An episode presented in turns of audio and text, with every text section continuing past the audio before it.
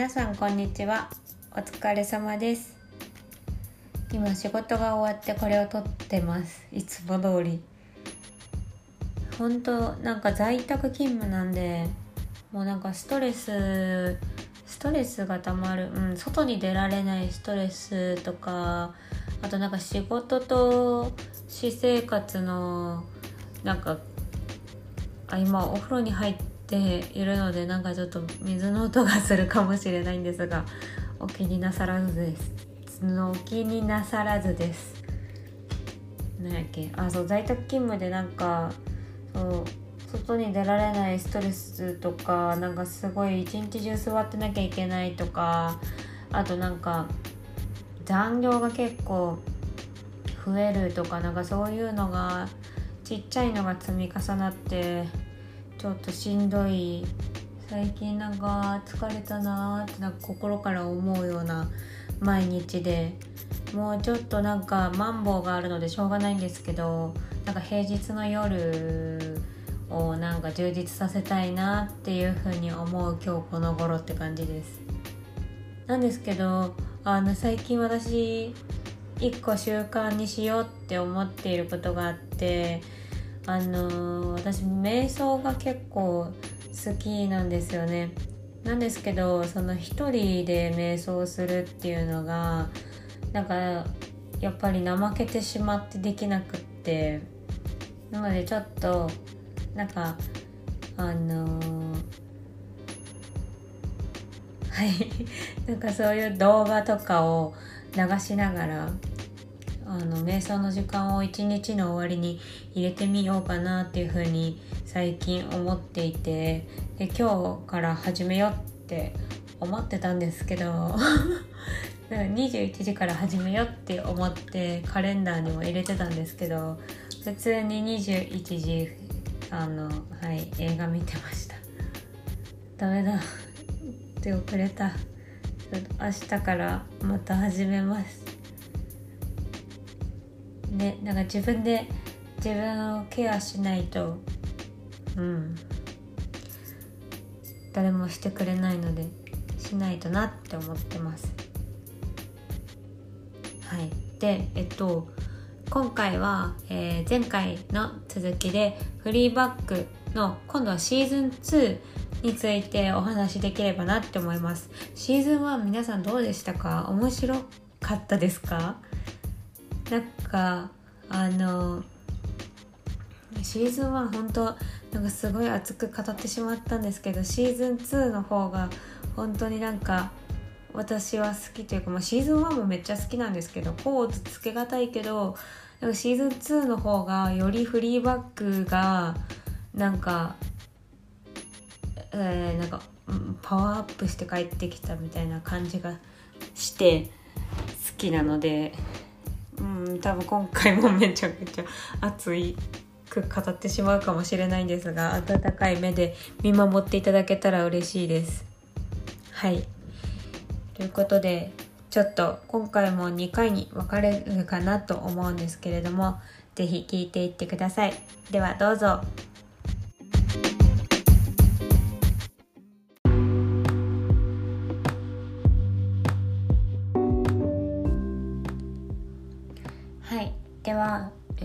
らすじからお話しできればなと思います。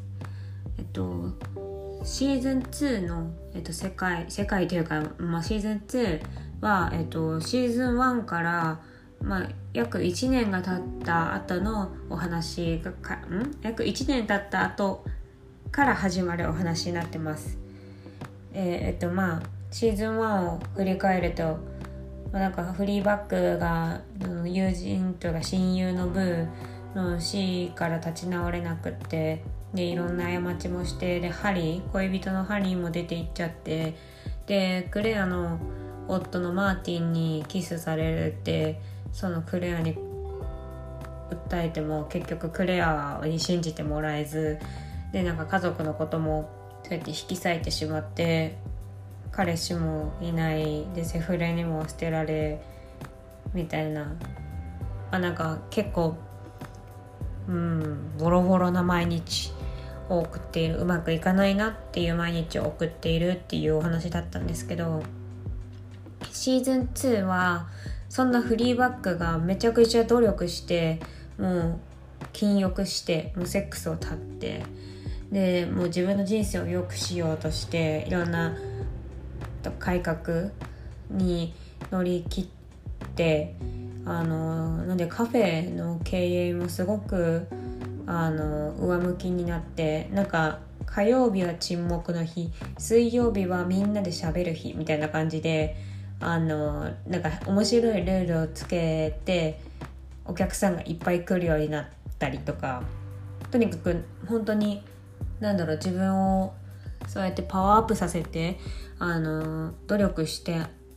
努力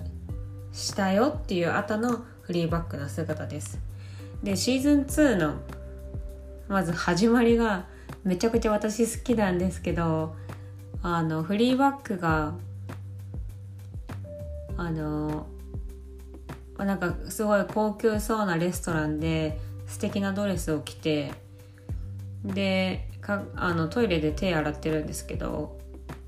鏡を振ってフリーバックが見た時にフリーバックの顔血だらけなんですよね。え？って何があったんって感じじゃないですか。でそれでなんか床にも人倒れててでその人におしぼり渡しててでその人があ「ありがとうございます」みたいなでその人も顔血だらけなんですよ。っていう始まり方でめっちゃ面白いんですけどまあなんか1話目はまああのまあ、みんなの近況があの 説明される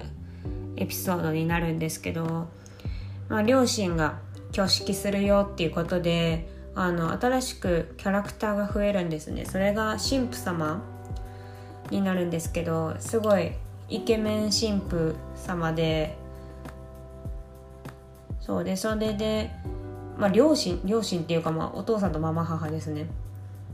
でそのまあなんか神父との顔合わせみたいな食事会で、まあ、クレアがですねその食事会中に、まあ、クレアとはずっともうあのなんだろう信じる信じないキスした信じる信じない事件から1年間ずっともう連絡取ってなかったみたいな感じの状態だったのでこのエピソード1でまたあらあの久しぶりに1年ぶりに再会するっていう設定なんですけどクレアはなんとマーティンと妊活しててでもうお酒を断ってあの一生懸命妊活してるよみたいな状態でで肝心のフィンランドは結局あのフィンランドも諦めてなくってフィンランドに通いながら生活するっていう感じのすごいスパルタな感じで頑張ってるんですけどその食事会でですねクレアが流産しちゃうんですよなんと。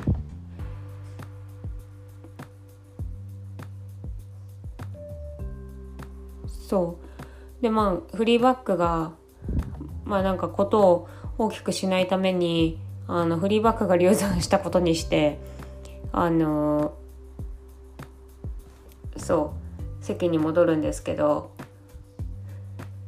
なんですけどまあクレアが流産してしまってその時にマーティンが結構心ない言葉を、まあ、流産したって言ってるのがフリーバックだったりフリーバックにかけるんですよね。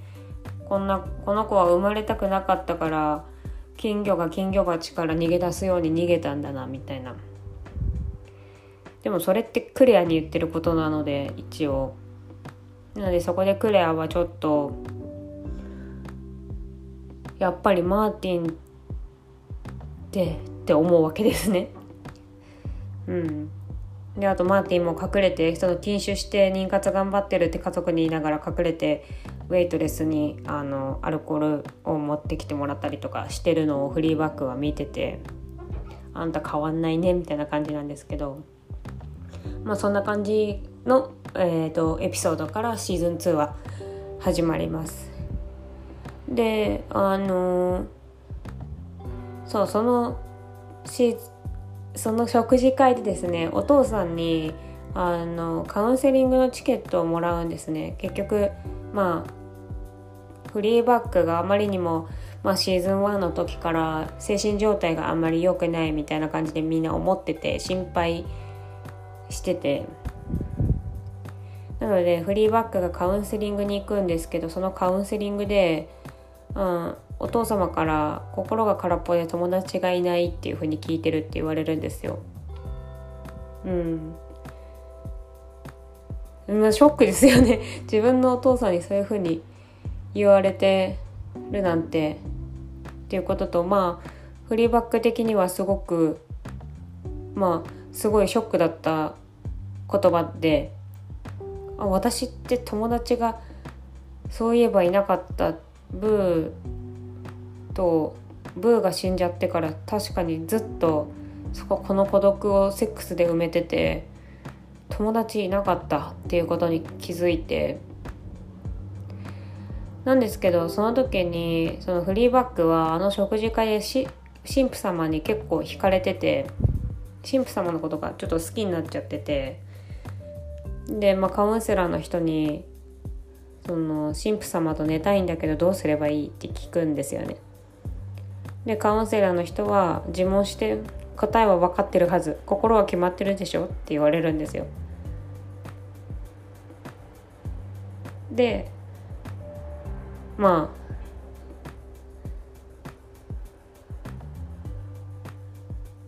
うんあのそういう神父様と寝たい寝たいというか関係を持ちたいっていう気持ちをフリーバックはやっぱり拭えないって思って、まあ、司祭あ神父様に近づいていくわけです。はい、でそんな中ですねクレアは、まあ、新しい人にちょっと恋をしちゃうんですねなんかフィンランドのビジネスパートナーなんですけどでしかもなんか設定がめっちゃ面白いんですけどそのクレアが恋をする人のそのそのビジネスパートナーの方の名前がもうクレアっていう設定でなんかめっちゃ 面白いお、うん、うまいなって思うんですけどそうそう余談なんですけど。でなんか新しい人に恋をしてその人はすごくなんかもうユニークで面白くてですっごいいつも笑顔でとってもいい人ででなんか何よりクレアのことをすごく好きっていうのがもうすごく伝わってくる本当にいい人で。でなんかクレア的にはまあなんか嘘だらけの夫との結婚生活をなんか一生懸命ねフィンランドに行かないでその通ってとかってやり通してる自分になんかちょっと疑問を覚え始めるっていうクレアです。でえっ、とかとまあ覚え始めていくんですけどえっ、とフリーバックはですねある女性とまあ出会うわけです。でその女性の女性と出会って女性が言う言葉言う言葉っていうか女性があの考えていること選んだ選択肢。選んだ選択肢っていうかまあ時とともにまあ選んだ選択肢と選ばざるを得ない選択肢。とあとまあ司祭神父様の言葉。がすごくその人の生き方についてちょっと話してるあの表している何でしょうね。人の生き方についてあの、うん、一つの選択肢を提示しているセリフがあってちょっと長いんですけどそのフリーバックが出会ったある女性まあそれは、えっと、クレアの同業者クレアの会社のまあ会社のグループのすごく優秀な方であの女性のビジネスウーマンに贈られるなんか賞をあのもらうっていう大変優秀な方のセリフなんですけど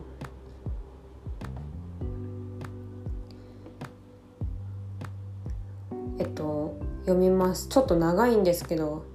で最初の方ちょっとあんまり関係ないんですけどちょっと面白いので入れただけなのであれなんですが読みます。ずっと言いたかった。女性は生まれつき痛みと共にある。女性の体の宿命よ。生理痛乳房の痛み出産の痛み一生痛みとの付き合いが続く。でも男は痛みを作る。罪悪感を抱くために神や悪魔を生んだ。女は耐えてるのに。戦争も男が始めた。痛みを感じるためよ。ラグビーもそう。女は全部元からここに備わってる。何年も何年も周期的に痛みがやってくるの。そしてそれが来なくなると今度は更年期ってやつが訪れる。でもねそれは人生で最も素晴らしい出来事よ。確かに骨盤は脆くなるし汗はかくし性的魅力もなくなる。でも自由よ。何にもし何にも縛られず性の道具でもなくなる。ビジネスパーソンになれる。辛いけど最高よ。期待してて。でまあここでちょっと中略すいません入れるんですが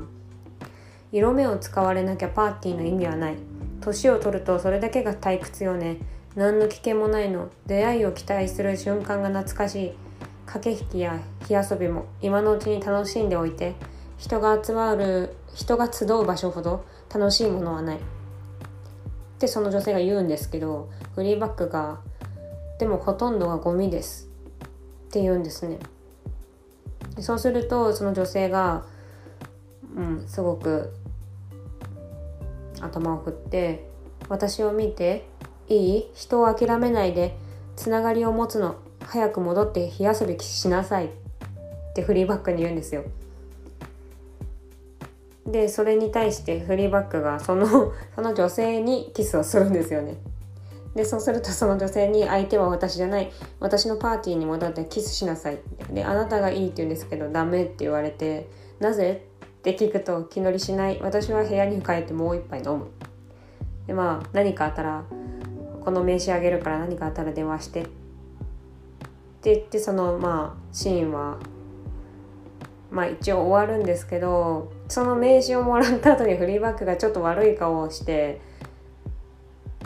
でそのなんだろうな。すごいパーティーが全部終わった後にクレアの元に戻るんでうんもしかしたらその女性のと結局そういうことになったのかなどうなのかなっていうのはまあ分からないんですけど、まあ、そういう女性のセリフがありました。でそしてその夜に神父様とまた話すんですけどその時に、まあ、神父様はフリーバックが自分に好意を抱いてることを知ってるんですよね。でも神父様とは神父様とはエッチできないので基本的に。まあなんかできる宗派もあるみたいなんですけどこの神父様はまあえー、っともう人とそういうことはしない。自分が愛するのは神だけみたいな感じにえーと、感じの、えー、お考えを持っているっていう方なのででそのまあ神父様は禁欲結局そのもうセックスをしないって決めているので禁欲って辛くないのっていうふうにフリーバックが聞くんですよね。でそうすると禁欲はずっと楽なものだよ恋愛よりね好きな人ができたら話して飲んで聖書を貸して離れていくのを待つ。誰かを愛したら君とは寝ない。君の望みは知ってるけど絶対ダメだ。互いのためにならない。なるかも。ならない。経験があるんだ。神を知る前何度もね。いい友達になりたい。私もなりたい。って言ってまあこのシーンは終わるんですけど。うん。この女性のさっきのそのなんでしょうね。年を取って更年期がやってきてでなんでしょうね。そのいろんなものと引き換えにでも自由になれる。で辛いけど最高っていうふうに言ってるのと神父様がその禁欲は恋愛よりずっと楽なもの。うん。でその恋愛というかうんうんが恋愛とかまあそうですね恋愛があの互いのためにならないていうことを、まあ、すごく経験があるんだっていうことはなんかすごくその同じメッセージのように感じてちょっとこの2人のセリフをちょっと並べてみました。はいという感じでまあフリーバックは何でしょうねまあ神父様に対して、まあ、思いを募らせていくんですね。で結局あの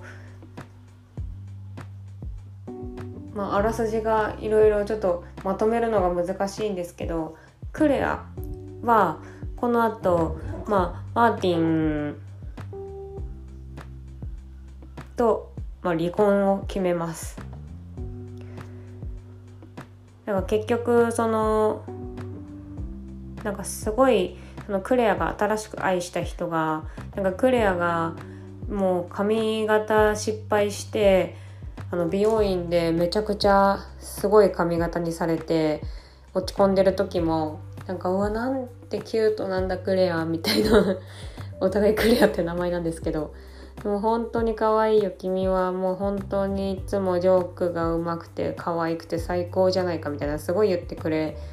たりとかとにかくもう本当にうんクレアはなんか人をまたなんか人に恋したりとかなんか愛したいとかそういう気持ちを思い出していってでそう今までのなんかその夫自分に嘘をついてで自分のことを裏で裏切って、まあ、妹にキスをするとかですね。そういうことをする人とそれでも自分の夫だから自分の人生そのものだからって言ってその我慢してきたことにやっぱりやもう疑問を隠せなくなって、まあ、離婚をすることにします。でこのエピソードの最後は、えーと、お父さんとママ母の結婚式で終わるんですけど、まあ、クレアはその結婚式を飛び出してその愛する人を追いかける追いかけに行くっていう、まあ、道を選びます。で結婚式の前にですねまあ一応その神父様に、えーと、フリーバックは思いを伝えるんですよね。まあもともと知ってたことではありますけど神父様が。で神父様もフリーバックのことをだんだん好きになってるっていうか愛してるってことに気づいちゃうんですよね。でもこんな神だけを愛するって決めた決めて神父になってるのにそんなの絶対ダメだってなって一回その両親の結婚式の神父をやめますっていうくらいちょっと覚悟してフリーバックと距離を置こうとしたんですけどやっぱりその自分の気持ちに抗えなくて、まあ、フリーバックと関係を持っちゃう持っちゃうっていうか持つんですね。ですごくなんだろうなすごく2人とも多分描写の中では1回しかそういう関係になったっていうふうには描かれてないんですけど、うん、すごく2人ともお互いを愛していて、うん、っていう状態で、まあ、結局結婚式を迎えます。でその時に神父様が言う言葉をちょっと抜粋またしてみたので読みます。愛は恐ろしい。辛く恐ろしい。自分を疑ったり責めたり、周囲の人を遠ざけたり身勝手になったり、不気味になったり髪を気にしたり残酷になったり思いがけないことをしたり人を愛すると苦しいものです。自分一人では耐えきれない。人生は愛する人を選ぶためにあり直感に従って選べばいいのかそうは思いません。選ぶには強い意志がいります。弱ければ愛は手に入りません。希望がなければ人を愛せない。ということは愛する人を見つけた時希望は生まれる。っていうセリフなんですけどまあこのセリフをあのまあこの祝辞の言葉というかあの結婚式の神父様からの言葉としてまあ送るっていうシーンで呼ばれます。で最終的にその結婚式が終わった後にバス停で神父様はまあ神様を選ぶってことにしてフリバックと神父様は本当にさよならをするんですけどうんはい。っていうところでまああらすじは一旦大まかなものは終わりになります。はい。すいません。めちゃくちゃ下手やな。あらすじめちゃくちゃ難しい。一応まとめたりしたんですけど難しいですねあらすじって。うん。結局シーズン2をまとめるとあの本当にダメダメだったシーズン1のフリーバックがその1年間すごい禁欲とかしてすごくその自分を上げようと頑張ってでそういうその精神状態そのセックス依存症とかそういうものも乗り越えて一回り強くなったフリーバックが出会った人とえっとなんだろう。出会った人にまた人を愛することができたっていうお話だったかなっていう。フリーバックの成長が成長というか人としての人として前進した姿が描かれていたシーズン2だったかなっていうふうに思っています。そしてクレアも同じようにその結婚の形式とかその自分の気持ちじゃなく何か別のもの義務感だったりとかなんかそういうものに縛られることをやめて自分の気持ちと本当の気持ちと対峙して自分の気持ちを勝ち取った自分を勝ち取ったっていうことがまあ描かれていて、まあ、みんなのキャラクターみんなの全身がそのシーズ2は描かれていたのですごく前向きでおあの勇気づけられるようなあの内容になっていました。でそうですね。でただ神父様とかあのさっき出てきた、えー、フリーバックと、うん、もしかしたらエッチしたかもしれない女性とかその方々もそのフリーバックとはまた違う選択をしたけれどうん、フリーバックとはまた違う選択をして違う方向の前に進んでいった。っていうことも描かれていてあのなんだろういい悪いとかではなくていろんな選択肢があるっていうことというふうに私は受け取りました。それもあっていい。それも自分をあの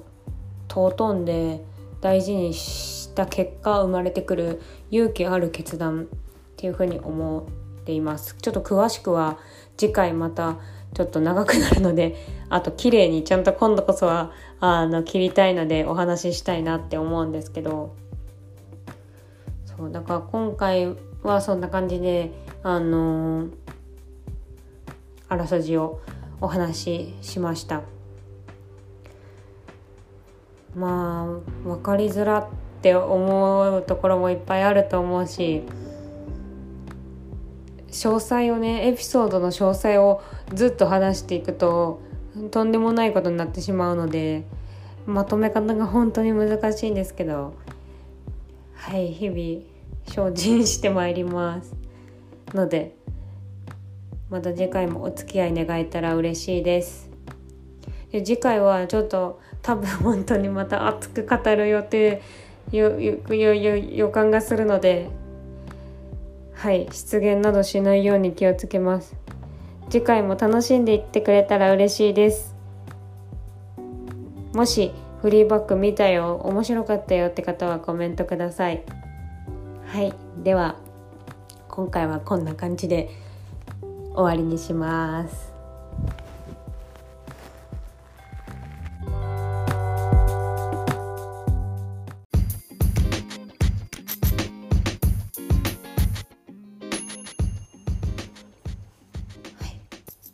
だったでしょうか？今回も聞いてくださってありがとうございます。なんか人が前進する姿って美しいって思います。めっちゃ安直なんですけど。なんか私はそうですね。なんかすごくフリーバックがなんかこのシーズン2で。うん。なんかすごく人のことをまあフリー、うん、愛するっていうことをすごくフリーバックというキャラクターを通してシーズン2ですごい描いているなっていうふうに思ってて。そのシーズン1は人は過ちを犯すっていうことをそのテーマに書いてるっていうふうに私は思ったんですけどあくまで私はなんですけどシーズン2はなんか人はその人をまた何回でも愛すことができるよっていうことを書いてるんじゃないかなって思うんですよね。ただそれはそのまあその神父様のセリフの中でも言ってたと思うんですけどその偶然愛してしまうとか感覚で愛してしまうとか直感に従ってその愛する人を選ぶとかではなくて強い意志で選ぶ。弱ければ愛は手に入りません。希望がなければ人は愛せない。っていうふうに言ってたと思うんですけど。うーん。なんかなんやろ。なんかフリーバックはその人をもう一回愛する力を自分で身につけたのかなっていうふうに思うんですよね。そのブーをなくして一りぼっちで弱かったシーズン1からシーズン2で強くなってでその神父様と出会って神父様を愛することを選んだわけ。あのの選んだので選んだように見えるので選び取った。フリーバックが愛する人を選び取って愛することを決めてうん。で最後は結局神父様とむそのなんだろうな。一般的な意味では結ばれなかったけどでもそれでも愛してるっていう愛することをやめないっていう終わり。あなんかすごくうんうんうん。メッセージ性の深いものだと思ったしそれはなんか次回の配信で言おうと思ってたのにやっぱりなんかこらえきれずいつの間にか話してました。すいません。はい。ということでちょっと人をこんなにもなんかその考え込ませるというか夢中にさせる魅力的な作品なので是非見てみてくださいね。では皆さんまたあのー、すぐに次のエピソードを出せるようにしますので次のエピソードでまたお会いしましょうおやすみなさい。